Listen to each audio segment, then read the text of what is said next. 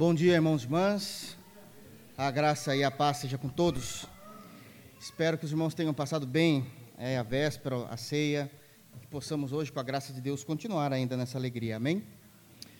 Irmãos, eu quero convidá-los a abrir a Bíblia no Evangelho segundo Mateus. Nós iremos retornar um pouquinho na, daquilo que temos falado. Eu quero que os irmãos, por favor, abram no capítulo 2 do Evangelho segundo Mateus, para que a gente possa dar uma palavra a respeito da pessoa de Cristo, da pessoa maravilhosa do nosso Salvador, e na perspectiva do que o nascimento dele causou no mundo, daquilo que o nascimento dele causa na vida das pessoas. Eu já preguei, já expus, aliás, nós estamos no capítulo 10 de, de Mateus, mas o, o foco que eu quero dar a esse texto hoje é um foco baseado de fato no impacto de Jesus Cristo ao coração dos homens. Eu acho que isso é importante mediante as festividades ao Natal que nós temos comemorado. E é importante porque isso é doutrinário e devemos compreender exatamente como isso deve ser compreendido na igreja de Deus. Então, Mateus capítulo 2, eu não terei tempo de expor todo o capítulo, obviamente, mas eu quero ler todo ele com os irmãos e a gente vai pegar então pelo menos textos específicos desse capítulo para que a gente possa entender a respeito do nosso Senhor. Amém? Então, Mateus, capítulo 2, a partir do versículo de número 1, palavras do apóstolo Mateus, inspirado pelo Espírito Santo, narrando os acontecimentos a respeito do nascimento de nosso Senhor. Todos abriram? É importante que todos leiam. Diz assim, versículo 1: Tendo Jesus nascido em Belém, da Judéia, em dias do rei Herodes, eis que vieram uns magos do Oriente a Jerusalém e perguntavam: Onde está o recém-nascido rei dos judeus? Porque vimos a sua estrela do Oriente e viemos para adorá-lo. Tendo ouvido isso, alarmou-se o rei Herodes e com ele toda Jerusalém. Então, convocando todos os principais sacerdotes e escribas do povo, indagavam deles onde o Cristo deveria nascer. Em Belém da Judéia, responderam eles, porque assim está escrito por intermédio do profeta: E tu, Belém, terra de Judá, não és de modo algum a menor entre as principais de Judá, porque de ti sairá o guia que há de apacentar a meu povo Israel. Com isto, Herodes, tendo chamado secretamente os magos, inquiriu deles com precisão quanto ao tempo em que a estrela aparecera. E enviando-os a Belém, disse-lhes: Inde, informai-vos cuidadosamente a respeito do menino. E quando o tiverdes encontrado, avisai-me para que eu também ir, para eu também ir adorá-lo. Depois de ouvirem o rei partirem, e eis que a estrela que viram do oriente os precedia, até que, chegando, parou sobre onde estava o menino. E vendo eles a estrela, alegraram-se com grande e intenso júbilo. Entrando na casa, viram o menino com Maria, sua mãe. Prostrando-se, o adoraram. E abrindo seus tesouros, entregaram-lhe suas ofertas: ouro, incenso e mirra. Sendo por divina advertência prevenidos em sonho para não voltarem à presença de Herodes, regressaram por outro caminho à sua terra. Tendo eles partido, eis que apareceu um anjo do Senhor a José em sonho e disse: Dispõe-te, toma o menino e sua mãe foge para o Egito e permanece lá, até que eu te avise, porque Herodes há de procurar o menino para o matar. Expondo-se ele, tomou de noite o menino e sua mãe e partiu para o Egito. E lá ficou até a morte de Herodes, para que se cumprisse o que fora dito pelo Senhor, por intermédio do profeta: Do Egito chamei o meu filho. Vendo-se iludido pelos magos, enfureceu-se Herodes grandemente e mandou matar todos os meninos de Belém e de todos os seus arredores, de dois anos para baixo, conforme o tempo do qual com precisão se informara dos magos. Então se cumpriu o que fora dito por intermédio do profeta Jeremias. Ouviu-se um clamor em Ramá, pranto, choro e grande lamento. Era Raquel chorando por seus filhos, inconsolável, porque não mais existem. Amém. Feche teus olhos, irmãos, vamos orar. Te damos graças, Senhor Deus, por nosso Salvador. Te damos graças por tão grande salvação que se achegou até nós. Não somos merecedores, Pai, mas a tua graça tem, Senhor, trabalhado em nós diariamente, para que possamos ser mais parecidos com o Senhor Jesus. Obrigado, Senhor, porque temos a oportunidade de louvá-lo, de adorá-lo. Cantamos louvores a Ti, agora, Senhor, em adoração iremos ouvir a Tua palavra. Nós oramos, Pai, para que ela venha nos transformar, guiar a nossa vida, ser a perspectiva de toda a nossa existência. Nós possamos, Senhor Deus, de fato nos submeter à verdade da Tua palavra. Trabalhe em nossos corações, fale aos nossos corações. Perdoa-nos, Pai, por meio de Jesus, pelos nossos pecados. Nos ajuda a compreender, Pai, o impacto do Filho bendito encarnado vindo ao mundo na vida dos homens, das mulheres, de todos aqueles, Pai, por qual vierem a existir. Nos ajuda, Senhor Deus, a ter uma perspectiva bíblica a respeito do nascimento de Cristo e que possamos adorá-lo, Senhor, em espírito e em verdade, por toda a nossa vida, por toda a nossa existência. É por, essa, é por esse nascimento, Pai, que estamos aqui hoje. É por causa do nascimento e morte de Jesus Cristo e na sua ressurreição que foi consumado, Pai, toda a tua obra redentora sobre o resgate humano. E assim será, Deus, na sua segunda vinda. Todas as fases da nossa existência passem pela pessoa de Cristo. É assim que nós oramos, em Cristo Jesus. Amém. Amém, irmão? Pois bem, nós sabemos que Mateus foi escrito para os judeus, nós já temos trabalhado muito esse contexto. E uma das primazias que Mateus tinha quando ele escreveu o seu evangelho era de fato provar que Jesus Cristo era o Messias esperado do Antigo Testamento. Então nós sabemos que a primeira parte do Evangelho de Mateus necessariamente é a apresentação do rei. Sabemos que do capítulo 1 até o capítulo 3, até o capítulo 4, na verdade, é Mateus apresentando quem é Jesus para os próprios judeus que não criam. E ele vai falar disso expondo toda a perspectiva histórica de Jesus no capítulo 1, apresentando o nascimento de Jesus no capítulo 2 e aí o início do ministério de Jesus, capítulo 3 e capítulo 4. Ele vai de fato cravar na mente dos judeus quem é Jesus Cristo. O capítulo 2, embora ele venha somente, entre aspas, né, somente narrar o nascimento de Jesus Cristo, existem informações importantes antes de nós começarmos a expor o texto.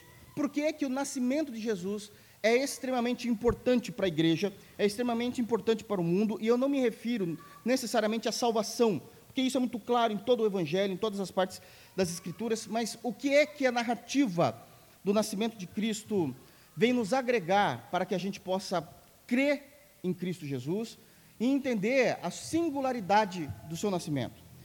Existem vários pontos que a gente poderia tratar aqui, mas eu quero destacar pelo menos quatro pontos importantes a título de introdução do sermão de hoje.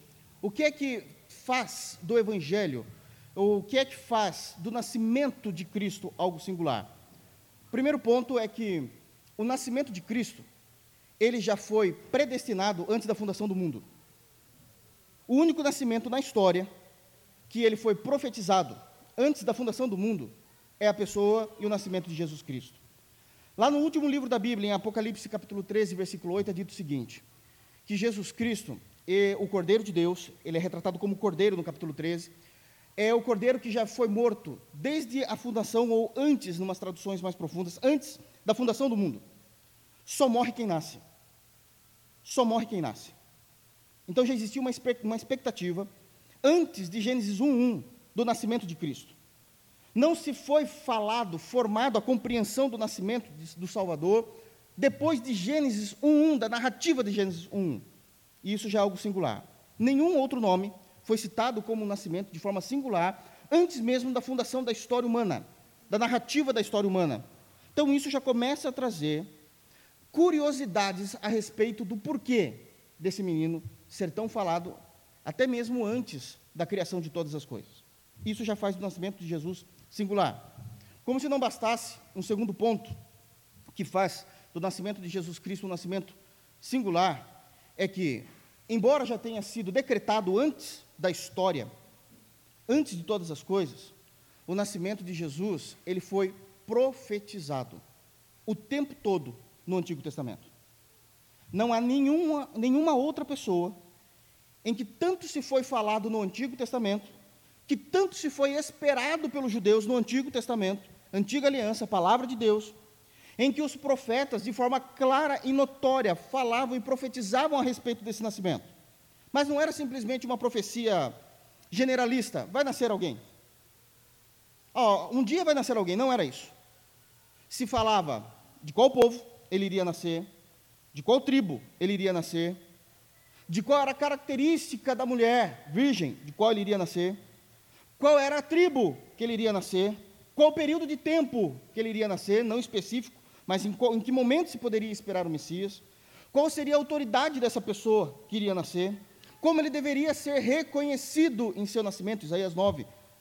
Então, tudo isso vai formar características singulares do nascimento e da profecia, das declarações que nós temos em todo o Antigo Testamento a respeito de Jesus.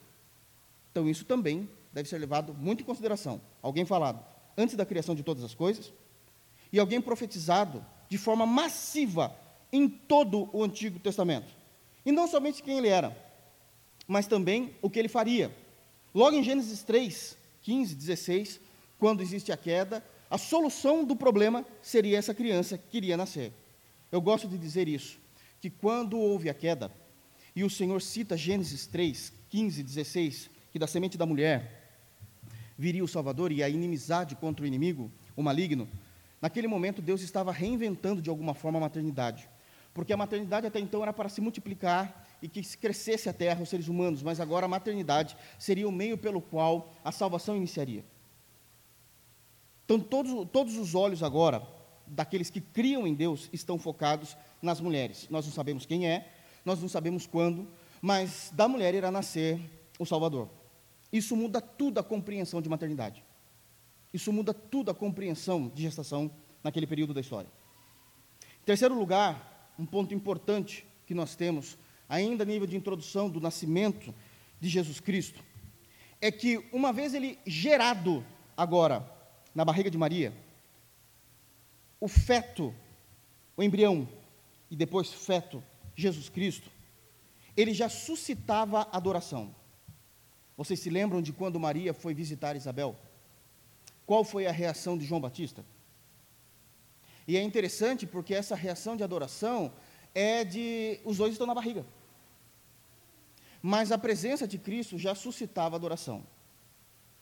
E isso começa a trazer aqui algumas compreensões que fogem, muitas vezes, somente das páginas dos, dos, livros e livros, não da Bíblia, mas dos livros e livros que foram escritos a respeito de Jesus, até mesmo de homens piedosos de Deus.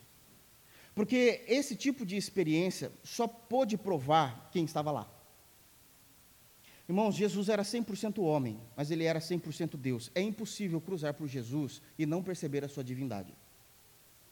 Jesus ele não usufruiu em seu ministério ser como Deus, ele morreu como homem, embora tivesse sua natureza humana, a sua natureza divina, mas o tempo todo ele morreu como um de nós para que ele nos resgatasse. Isso está claro também lá no autor aos Hebreus. Todavia é impossível passar por Jesus e não perceber que é Deus diante de nós. Só que esse é o privilégio dos eleitos. Somente aqueles a quem o Senhor abriu os olhos para conseguir compreender isso mas desde a sua formação no ventre, ele já suscitava adoração. Isabel, a mãe de João Batista, que naquele momento já estava seis meses de gestação, ela vai falar a Maria que Maria se tornou abençoada porque o ser que estava dentro dela de fato era o Salvador. E isso também mudou a gestação de Maria. Então são singularidades que nós nunca vimos, não vamos ver, de forma alguma, somente na pessoa. Somente na pessoa de Jesus Cristo. Um quarto ponto só para encerrarmos aqui, que é importante, que é o grande milagre de Deus também sobre essa gestação. Por quê? Porque é dito que o nascimento de Jesus é o nascimento virginal. Não houve contato sexual, não houve participação do homem. O poder do Espírito Santo veio sobre Maria, realizou o milagre de gerar Jesus dentro daquele ventre de forma miraculosa, soberana, de forma que nós não conseguimos compreender apenas crer. Apenas crer. E isso torna agora, de fato, o nascimento de Cristo objeto de estudos de todos os curiosos a respeito desse caso. Porque por mais que você leia livros, você vai obter livros de não cristãos, de não cristãos, você vai obter informações a respeito de teorias de como foi o nascimento de Cristo, porque hoje ninguém mais discute se Jesus existiu ou não. Isso é, isso é provado. Isso é muito tranquilo na história, na arqueologia, isso é muito tranquilo. A questão é, a, a, discussão sobre Jesus é, ele é Deus, ele é o Salvador, é a parte espiritual de Cristo. E aí nós vamos ver teorias sendo levantadas, mas, mas todas as teorias sem embasamento histórico algum, são apenas teorias. E qual é o grande problema da teoria? É que a teoria nunca vira tese. Esse é o grande problema da teoria. Ela sempre vai ser teoria. O dia que Darwin for uma tese, agora a gente vai ter que conversar como gente grande. Até então é teoria. A teoria de Darwin. Teoria. Teoria. Teoria é teoria. Isso é muito importante. E tudo que se levantam a respeito de Jesus é teoria. Da divindade, do poder, dele ser Deus, é teoria. Claramente, os judeus sempre entenderam, mesmo não crendo em Jesus, o nascimento desse menino é diferente. Não houve contato humano. Nós conhecíamos Maria. Maria não era qualquer uma, não era mal vista. Não há discussão sobre isso em textos próximos do acontecimento e dos fatos. Os ateus que escreveram sobre Jesus não entram sequer nesse assunto, mas quem escreveu? Plínio, Trajano, alguns imperadores, eles nem entram nesse assunto, porque não tem argumentos para isso. Não há. A discussão a respeito da divindade, nascimento de Jesus, começou no século XVIII, vizinho nosso aqui. É muito próximo. Então são singularidades a respeito do nascimento. Mas e na prática, como isso acontece? Jesus nasceu, é dito aqui no capítulo. E aqui agora eu quero trazer os irmãos, através desses pensamentos introdutórios, entender um pouquinho a respeito do nascimento de Jesus. Ele nasce. Um nascimento totalmente diferente e singular de tudo aquilo que nós vimos. E Jesus é o único nascimento da história que trouxe impacto em todos os seres humanos. É verdade que o capítulo 2 está narrando o momento ali do nascimento, quando ele chegou ao mundo e quando o mundo conheceu, ficou sabendo do nascimento dessa criança. A partir do conhecimento do nascimento de Jesus Cristo, começa a causar impacto em todos os homens. E aqui nós temos alguns personagens interessantes nessa narrativa. Nós temos Herodes, representando o império e a impiedade. Nós temos os escribas e os fariseus, representando a religião. Nós vamos ter o próprio Cristo nascendo aqui. E vamos ter os magos, são aqueles que criam, por isso vieram de tão longe da Mesopotâmia até Jesus, uma caminhada de mais ou menos dois anos para ver Jesus. Eles sabem que Jesus nasceu, eles saem de onde eles estavam para chegar até Jerusalém, e essa caminhada demorou mais ou menos dois anos. Então Jesus já não era tão bebê mais quando eles chegaram. E cada uma dessas características dessas pessoas representa o impacto que Jesus causa em toda a raça humana. Vamos começar aqui por Herodes, que ele é o primeiro a ser citado. Lá no, no versículo de número 1, e eu gostaria já de ler o versículo de número 2 com os irmãos diz o seguinte: Tendo Jesus nascido em Belém, da Judéia, em dias do rei Herodes, eis que vieram os magos do Oriente a Jerusalém e perguntaram: Onde está o recém-nascido rei dos judeus? Porque vimos a sua estrela no Oriente e viemos adorá-lo. Versículo 3 é importante. Tendo ouvido isso, alarmou-se o rei Herodes e com ele toda a Jerusalém. O primeiro impacto que nós percebemos no texto bíblico a respeito do nascimento de Jesus é que o conhecimento a respeito da pessoa de Jesus vai causar em muitos seres humanos, em indivíduos, em todas as épocas, em toda a história, descontentamento, desconforto e ódio. Saber que existe Jesus Cristo traz aos ímpios descontentamento, desconforto e ódio. Jesus causa isso. Está no versículo de número 3.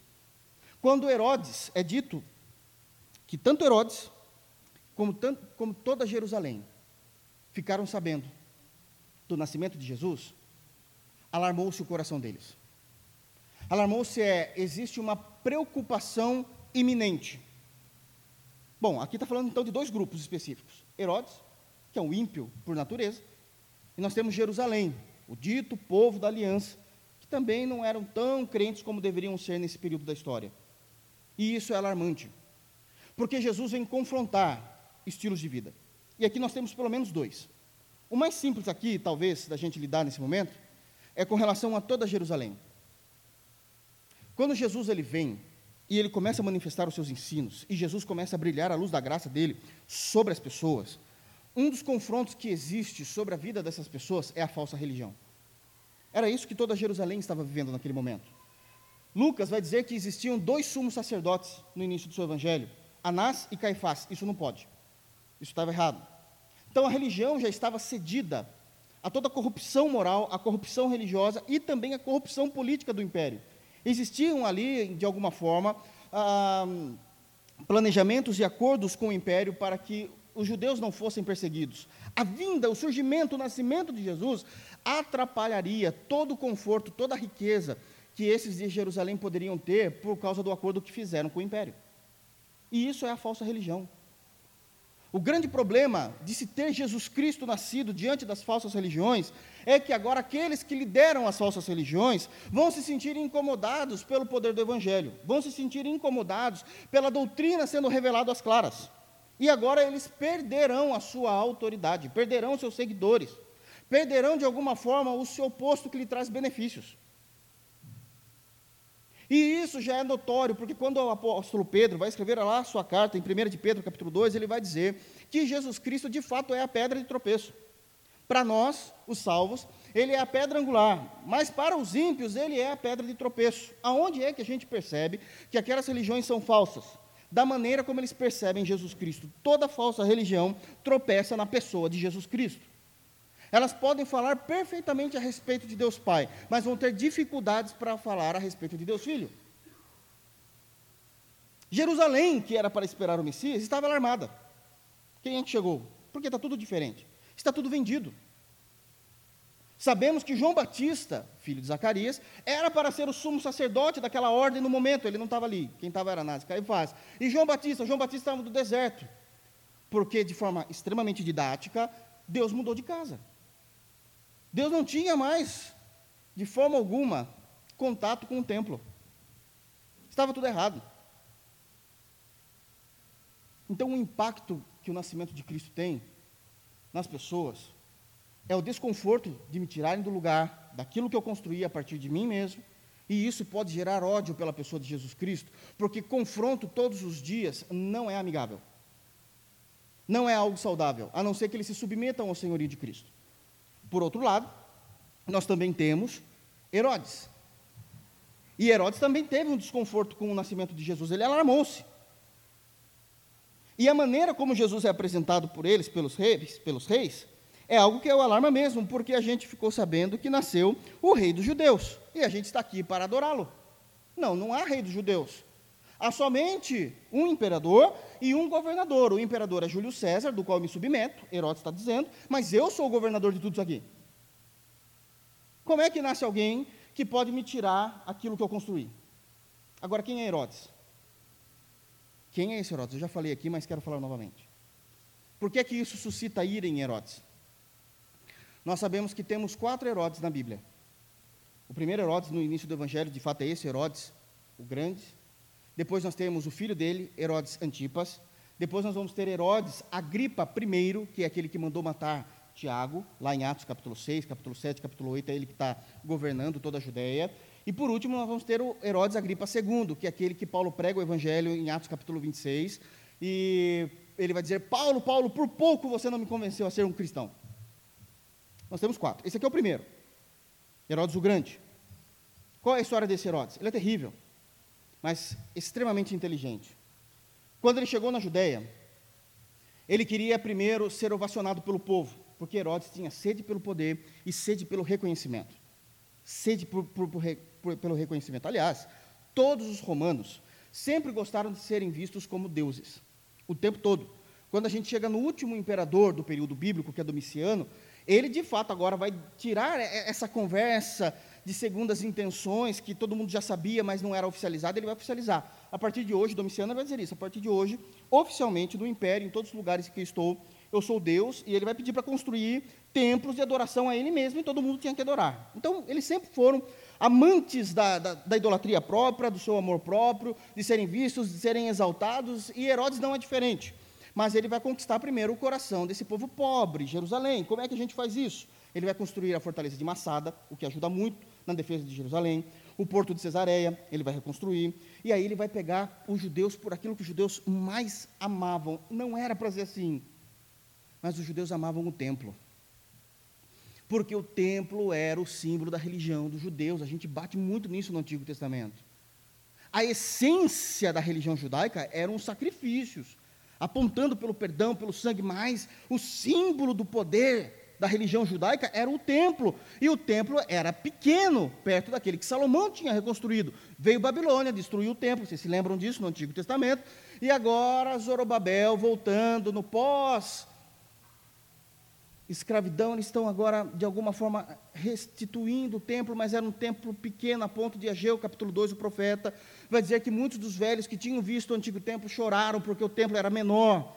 Mas Ageu, cheio do Espírito Santo, vai dizer assim: então, mas quem vai entrar nesse templo, ser apresentado nesse templo, faz esse templo muito maior, que é quando Jesus nascesse, fosse levado até Simeão e Jesus seria apresentado ali no templo.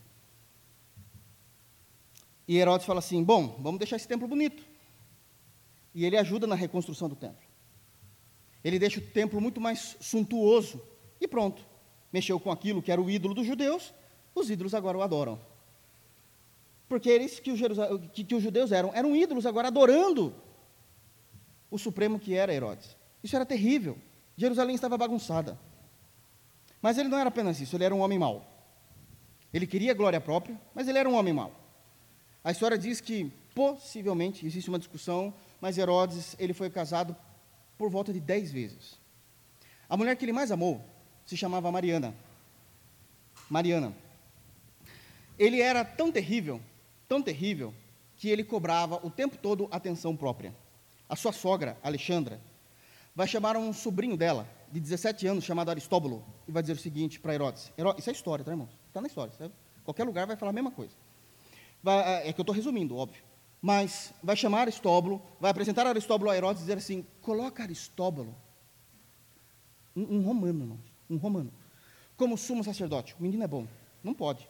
O sumo sacerdote tem que ser da tribo de Levi, escolhido pelo povo, tem que ser da linhagem de Arão, da família de Arão especificamente. E ele fala: tá bom, vamos colocar o menino. E o menino era bom mesmo, rapaz. Como administrador, o menino era bom. Tinha estudado nas melhores escolas, romanos, era a cultura da época. O menino começou a ter empatia pelas pessoas. Quando Herodes percebeu que Aristóbulo, 17 anos, estava tendo empatia pelas pessoas, ele chama Aristóbulo, Aristóbulo vai estar lá e ele mata o menino esganado.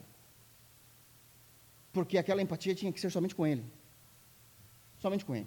Sua sogra, sabendo que ia sobrar para ela, porque quem indicou Aristóbulo? A sogra. Eu vou atrás dela.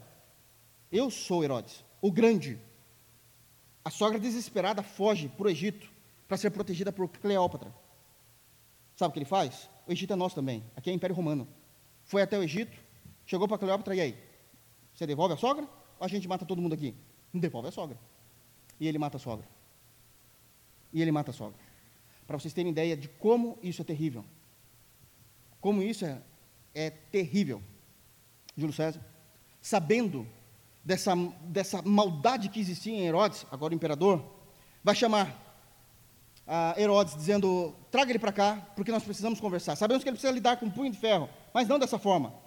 E ele fala uma frase terrível a respeito de Herodes. Ele diz o seguinte: é melhor um homem ser filho de um porco do que filho de Herodes.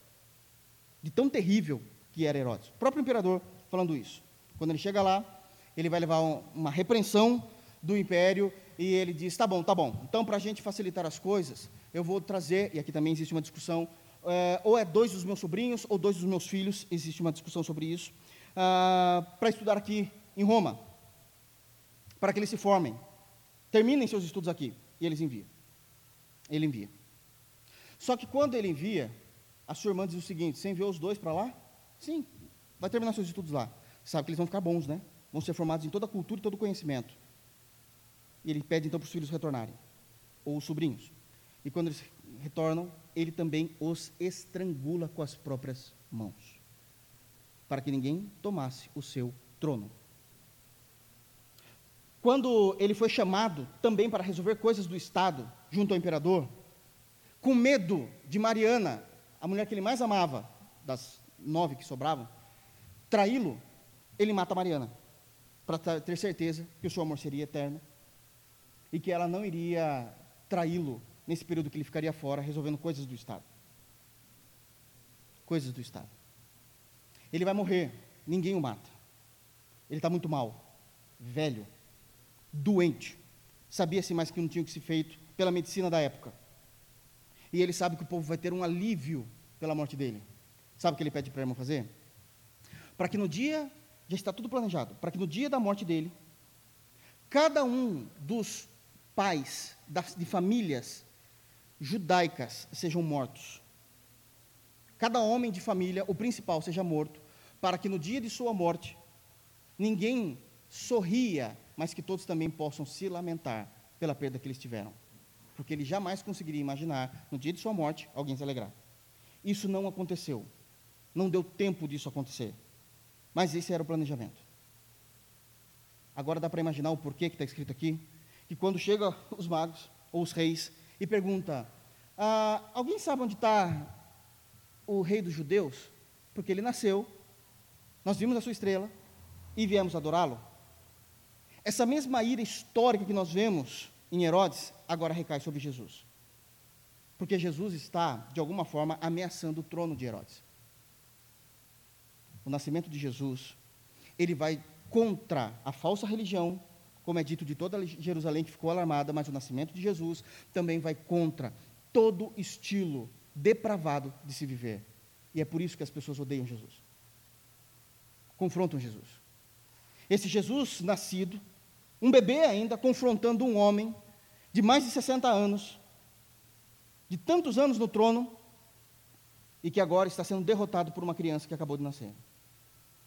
Porque o impacto que o nascimento de Jesus causa em homens, em mulheres, muitas das vezes é a ira, por viverem em falsa religião, por viverem na impiedade. Que o Senhor nos guarde disso. Mas não é só isso. O texto continua dizendo o seguinte: versículo 4, até o versículo de número 7. Olha o que é dito. Então, convocando todos os principais sacerdotes e escribas do povo, indagava deles onde o Cristo deveria nascer. Em Belém da Judéia, responderam eles, porque assim está escrito por intermédio do profeta. E tu, Belém, terra de Judá, não és de modo algum a menor entre as principais de Judá, porque de ti sairá o guia que há de apacentar a, a meu povo Israel. Com isto, Herodes, tendo chamado secretamente os magos, inquiriu deles com precisão quanto ao tempo em que a estrela aparecera. Jesus não apenas suscita descontentamento, desconforto e ira, ódio no coração destes. Aqui nós começamos a perceber que essa ira por Cristo não é uma ira superficial. Não se enganem, a impiedade odeia Cristo.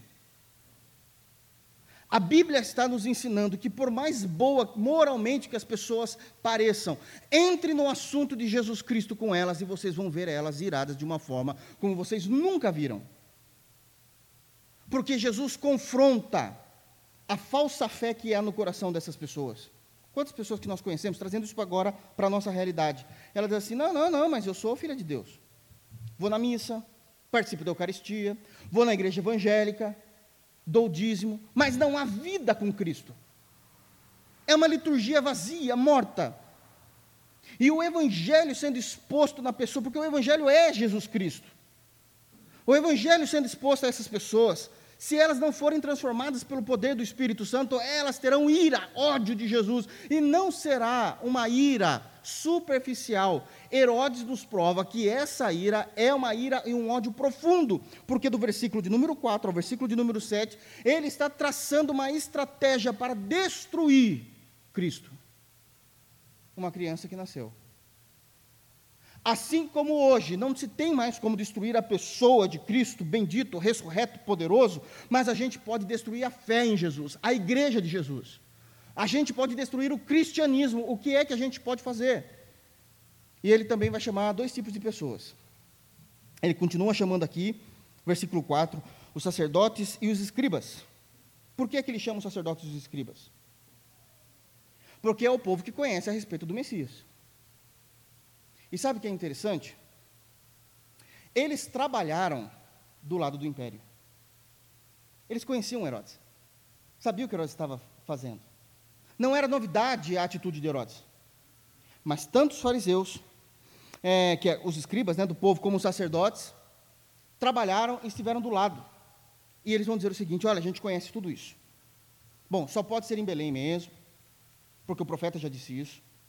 E eles começam agora a passar informações cirúrgicas a respeito da possibilidade, se Cristo nasceu de fato, Essa é a dúvida deles, e esse é um problema.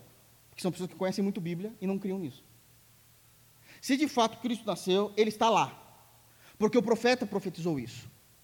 E aqui a gente tem um grande problema com pessoas pseudo-crentes que vivem dessa forma. Eles creem no que os profetas escreveram, eles creem na teologia dos profetas, mas eles não creem no Deus dos profetas. Eles não creem no Deus do, do, dos profetas. Isso é interessante. Porque a gente pode argumentar teologia, teologia, argumenta, argumenta, argumenta, ok. E na hora da gente viver essa teologia, a gente tem dificuldade. No momento da gente viver esse cristianismo, a gente tem essa dificuldade. Cuidado com isso. De sermos latas vazias. Latas vazias. Sem a unção do Espírito. Eles sabiam qual profeta, eles citaram um versículo, mas aquilo não tinha vida para eles. E ali eles passaram todo o planejamento cirúrgico do que Deus faria, da onde Jesus estaria e como Jesus estaria. Dá o texto bíblico, inclusive, está aqui, está na Bíblia. Mas isso ainda não é o suficiente para a estratégia de Herodes. Sai, sai agora da, da, do cenário, da cena, os sacerdotes e os escribas, e no versículo 7, agora ele chama os magos. Os magos aqui, irmãos, não tem nada a ver com magia. Magos aqui são astrônomos, é a maneira como o Antigo Testamento chamavam eles. E ele chamou os astrônomos e diz o seguinte: Olha, com relação ao menino, eu já conheço tudo, porque os escribas e os fariseus já me disseram. Mas eu quero saber agora a respeito dessa bendita estrela. E também não há dúvida no coração de Herodes a respeito da estrela. Isso é importante novamente uma confirmação da existência de Jesus Cristo. O problema não é acreditar na estrela, o problema é saber quando foi que ela começou a brilhar, qual o caminho que ela traçou e até onde ela chegou. Não está em dúvida aqui a estrela, o astro em si, está em dúvida qual caminho ela percorreu. É exatamente isso o versículo 7. Me fale, desde quando aí que essa estrela está aparecendo? Por quê? Porque agora eu consigo saber mais ou menos quantos anos tem essa criança para eu ir atrás dela. Eu tenho a informação teológica, tenho a informação astrônoma, para eu realizar o meu massacre. Tudo isso por causa do nascimento de Jesus. Jesus não falava, Jesus não pregava nesse período, era um nenê, e isso já trazia ira ao coração dos ímpios. A estratégia maligna de Herodes e da maneira como ele vai traçar todo esse plano. É terrível, irmãos. Isso é terrível. Isso é terrível. Ainda com esse mesmo impacto, já trouxe o desconforto, o ódio, a ira, trouxe agora uma estratégia mostrando que esse ódio e ira que os ímpios têm por Cristo não é algo superficial, e a gente vê isso nas mídias hoje, na, na, na, TV, em qualquer lugar em que não há pessoa de Cristo, nós vemos claramente o ódio que eles têm pelo cristianismo, o ódio que eles têm pela igreja de Jesus. Não é algo superficial. Eles tentam ser éticos na maneira de falar, mas quando eles saem da ética, já disseram algumas vezes, é só quem não está por dentro dos acontecimentos, mas já falaram que contra evangélicos tem que se pegar em armas. Vocês se lembram disso? Já se falaram que todo evangélico tem que ser preso. Já proibiram negros de crerem em Jesus, porque o cristianismo não é uma religião de negros. Ontem, quem disse esse absurdo? Jean Willis, ele disse. Que deveria ser proibido no Brasil. A compreensão de como é que pode os crentes é, é, é, haverem negros que creem em Jesus, eles tinham que ser de uma, de uma religião de matriz africana. Ele defende isso. Eles defendem isso. Essa semana saiu que em nosso país, isso nem existe, mas para eles existem agora, né? Um trisal, não é mais casal, é trisal. E que eles estavam felizes porque é o primeiro trisal do país, oficialmente, é, é, notoriamente, onde todos sabem que eles são um trisal, é um homem com duas mulheres, e que eles estão esperando uma criança, uma delas está esperando uma criança. Ah, que lindo isso. Mas um cristão falar da ortodoxia do casamento, meu Deus do céu. Isso é um, um engodo falar que casamento é o homem, a mulher e sua prole. A a impiedade nos odeia, não flerte com eles, eles nos odeiam. É isso que o nascimento de Cristo causou. Notoriamente é isso que o nascimento de Cristo causou. Isso ainda vai para um outro ponto do impacto de ódio que, que, que Herodes demonstra isso na humanidade, versículo 9. Depois de ouvirem o rei, os reis, os magos, né, partiram. E eis que a estrela que viram no oriente os precedia, até que chegando parou sobre onde estava o menino. E vendo eles a estrela, alegraram-se com grande e intenso júbilo. E isso aqui é interessante. Porque eles partem, partem inocentemente, querendo ajudar Herodes. Nós vamos lá, essa era a nossa vontade. E quando nós chegarmos, existe uma ordem: retornem. Porque vocês precisam me avisar. E eles saem da presença do rei. Irmãos, isso aqui é muito importante.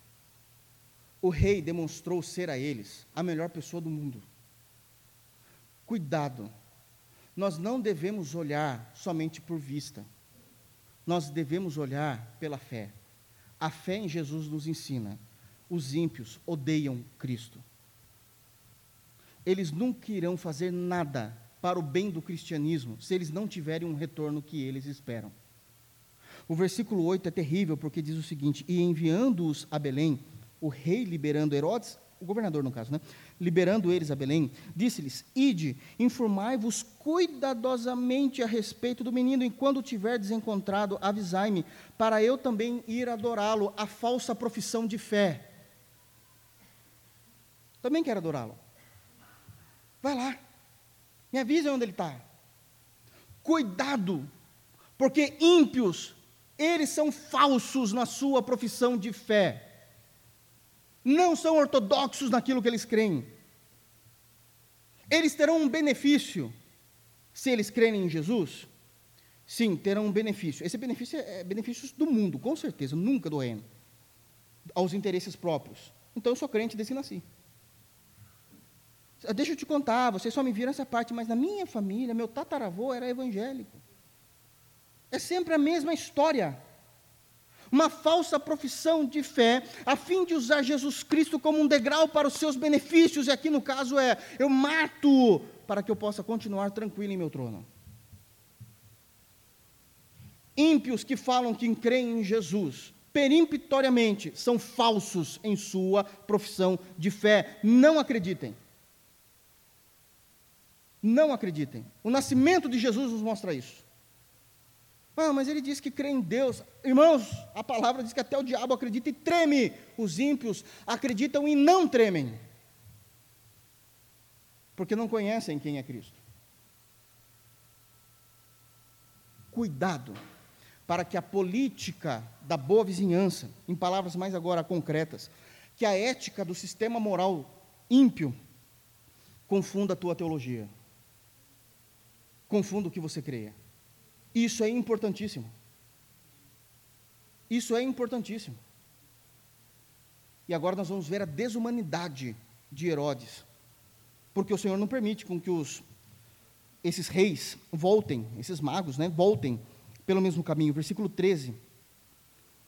Tendo eles partido, eis que apareceu um anjo do Senhor a José. Em sonho disse: Dispõe-te, toma o menino e sua mãe, foge para o Egito e permanece lá até que eu avise, porque Herodes há de procurar o menino para o matar. E aqui agora é declarado a intenção do coração de Herodes. O nascimento de Cristo não trouxe apenas desconforto à impiedade, aos que não creem. Não trouxe apenas descontentamento. Não trouxe apenas um ódio superficial. Não trouxe maquinação contra o reino de Deus, querendo saber todas as coisas cirurgicamente para expor a vergonha do reino, ou do menino aqui no caso. O nascimento de Jesus provocou o desejo de um infanticídio. Eu vou matar uma criança que não fala, que não anda, recém-nascido, porque o que eu amo vale muito mais do que ela. A minha vida tem mais valor do que a pessoa de Jesus. Os ímpios creem assim. Não se enganem. Não se enganem. Aqui nós vemos a, como ele é desumano, versículo 16. Vendo-os, juntamente com o versículo 13, né, o 16 mostra essa desumanidade de Herodes. Vendo-se iludido pelos magos, enfureceu-se Herodes. Prestem atenção como a narrativa diz a respeito do nascimento de Jesus. Enfureceu-se Herodes grandemente. Ele está dando ênfase. Não era algo superficial, não era discussão política, era ódio por Cristo. É muito mais profundo do que a gente possa imaginar. E mandou matar, olha isso, irmãos, todos os meninos de Belém e de todos os seus arredores, não era só da cidade, vamos trazer isso para a nossa realidade? Não é somente matar todas as crianças, os meninos de dois anos para baixo de Sorocaba, mas de todas as cidades vizinhas. Todos, todos. De dois anos para baixo, conforme o tempo do qual com precisão se informara dos magos, a ideia da estrela. Quanto tempo é a ideia que se tem de Jesus, os anos, a idade de Jesus, mata todo mundo. Eu amo tanto o poder eu amo tanto a autoexaltação, eu amo tanto o meu estilo de vida pecaminoso, que se eu tiver que destruir o Deus que vai me atrapalhar, eu destruiria. Eu me lembro que, isso faz muito tempo, eu não sei se alguém vai se lembrar disso, 1999, Sorocaba ficou cheio de cartazes de um Jesus com uma corda no pescoço e três tiros no peito, dizendo o seguinte: se Jesus Cristo voltasse, nós o mataríamos de novo. Alguém lembra disso? Pelo amor de Deus, irmão, eu sou bem mais novo que muitos aqui. Hein? E eu lembro que eles colocaram esses papéis, sabe aquele, aquele viaduto do lado do terminal é, é, Santo Antônio, o mais novo? Vocês sabem porque está próximo da Universal, daí vocês sabem, né? Passado de vocês condenam, né, irmão? Sabe, é verdade, ali estava em construção, eu me lembro que eu precisava passar por ali para voltar do trabalho. E eu me lembro muito desses cartazes. Ninguém se lembra disso? Ninguém se lembra desse cartaz? Pelo menos um. Se Jesus Cristo voltar, nós o mataremos novamente. Antes de existir essas brigas políticas que nós vemos hoje, a impiedade sempre odiou Jesus Cristo. Aqui na nossa cidade, isso. Na nossa cidade. Isso me marcou. Já era crente. Eu fiquei escandalizado com como é que eles podem colocar um negócio desse. Jesus enforcado com três tiros no peito. E isso é terrível. Nós mataremos todos os meninos, e aqui mostrando não somente o desconforto, o ódio profundo, a maquinação do versículo 4, de querer saber toda a estratégia de onde Jesus estava, mas também agora manifestando com clareza o sentimento do seu coração, não importa o que eu precise fazer, nem que eu precise matar Deus. Porque essa era a intenção de Herodes, eu vou matar Deus para que eu continue no trono. É isso que o nascimento de Jesus causa em primeiro lugar. Segundo lugar, o nascimento de Jesus pode causar no coração de muitos homens e de muitas mulheres, não esse sentimento de ódio e ira profundo, mas um sentimento, e isso também é terrível, de indiferença. Nasceu o Salvador, e daí? Indiferença. A gente vê isso também nos fariseus e nos saduceus, no versículo 4.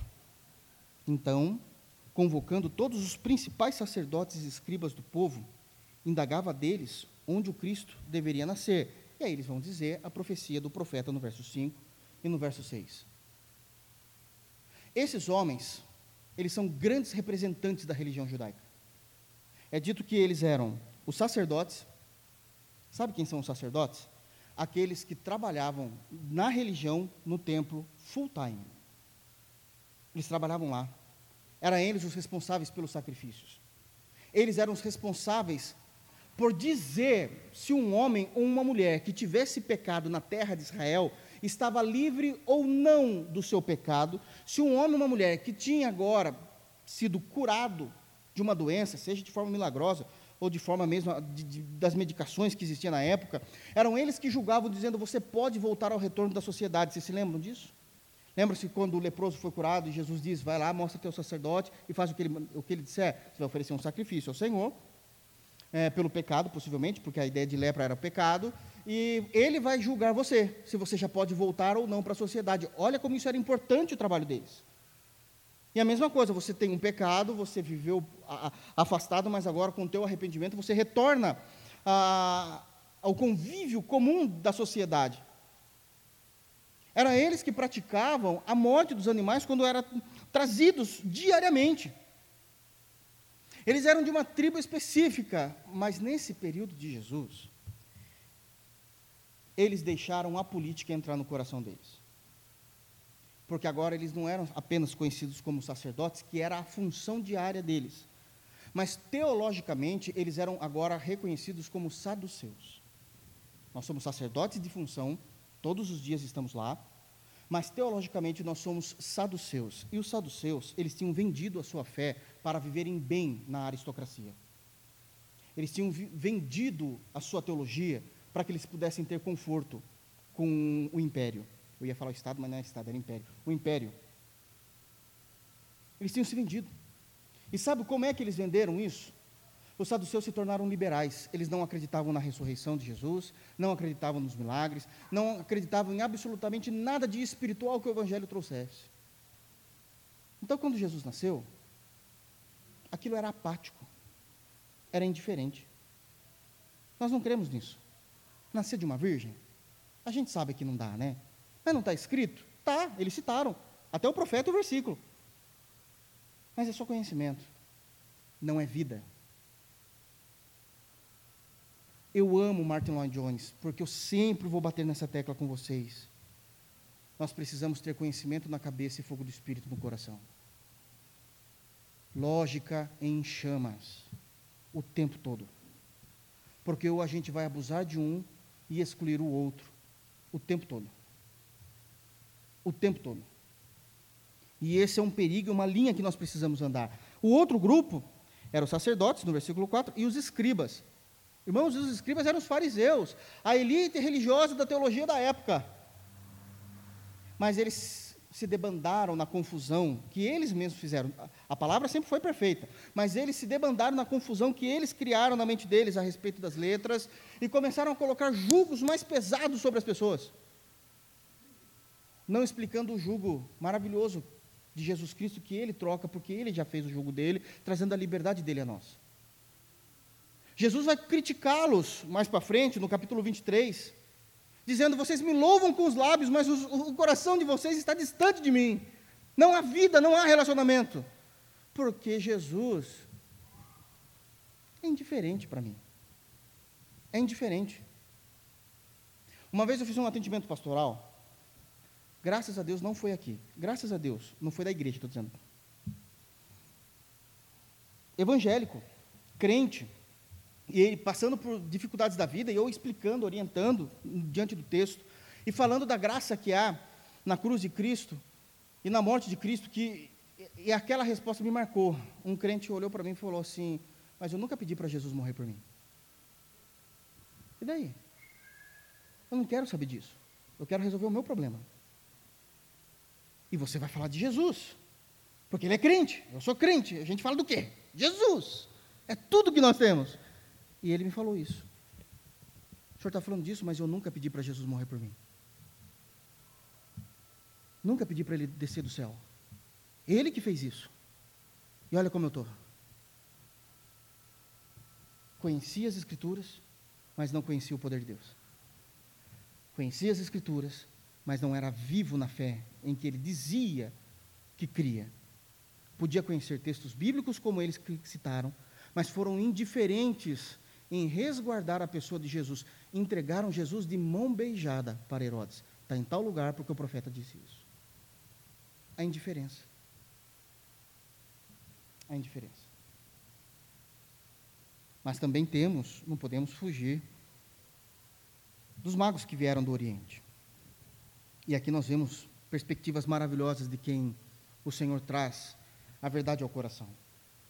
O impacto da alegria, da adoração e da devoção a Jesus Cristo. Vejam lá no versículo de número 2, só para iniciar. E perguntavam: Onde está o recém-nascido, rei dos judeus? Versículo 2. Porque vimos a sua estrela no Oriente e viemos para adorá-lo. É assim que funciona a estrela brilhou. Nós somos magos. Nós sabemos que essa estrela não é comum. Demonstra algo grandioso. O Senhor nos revelou, a gente quer adorá-lo. Nós precisamos saber onde Ele está, porque a gente precisa adorá-lo. Ainda não se existia a compreensão de que a adoração é espírito e em verdade. Aonde ele está, eu quero ir adorá-lo.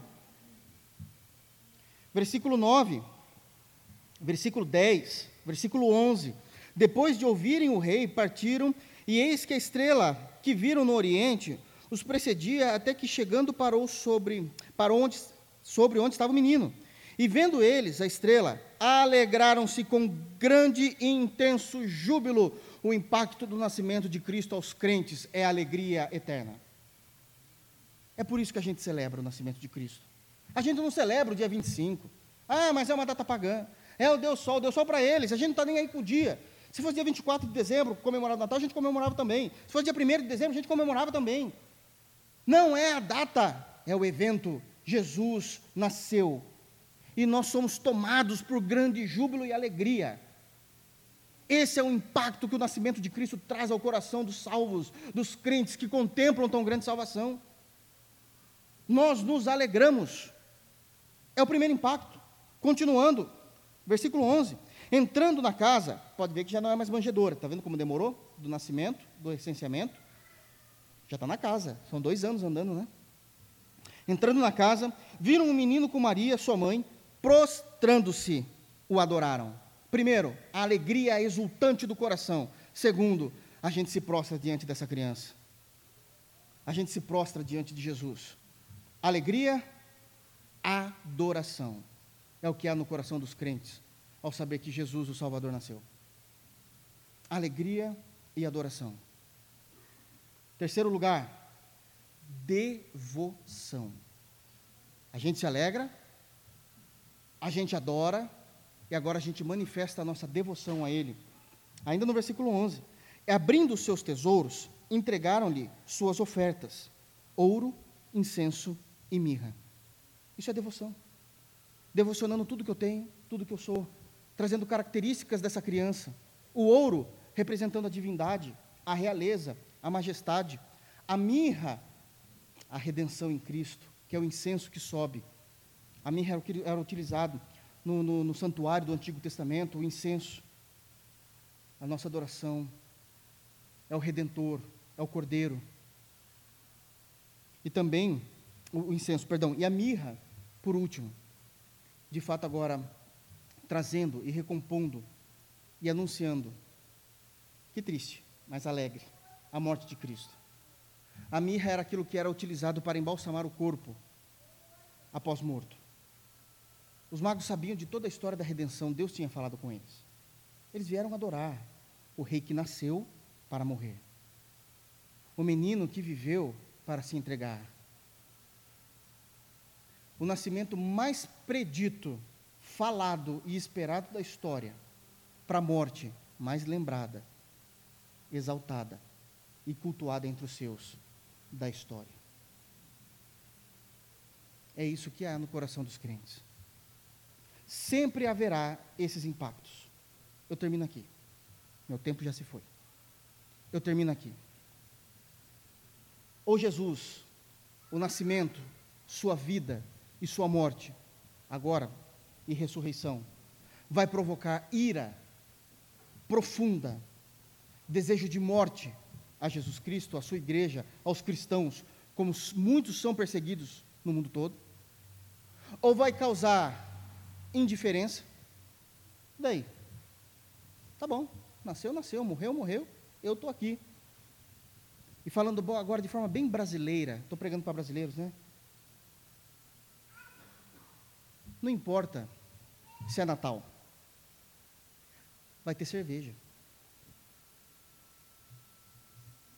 Eu vou comer até dizer chega. Eu vou beber até amanhecer o dia. Isso é indiferença. Isso é indiferença do coração. Eles esquecem que o menino que eles estão celebrando é o mesmo que vai julgar eles naqueles dias. Naquele dia. Ou então, ao coração dos crentes, a alegria de grande júbilo, a adoração onde nos prostramos diante dele e a devoção mostrando e revelando quem Ele é para nós. Que possa ser o terceiro caso nosso, de júbilo, de adoração e devoção. É isso que o nascimento de Jesus traz para nós. Que Deus nos abençoe em Cristo Jesus.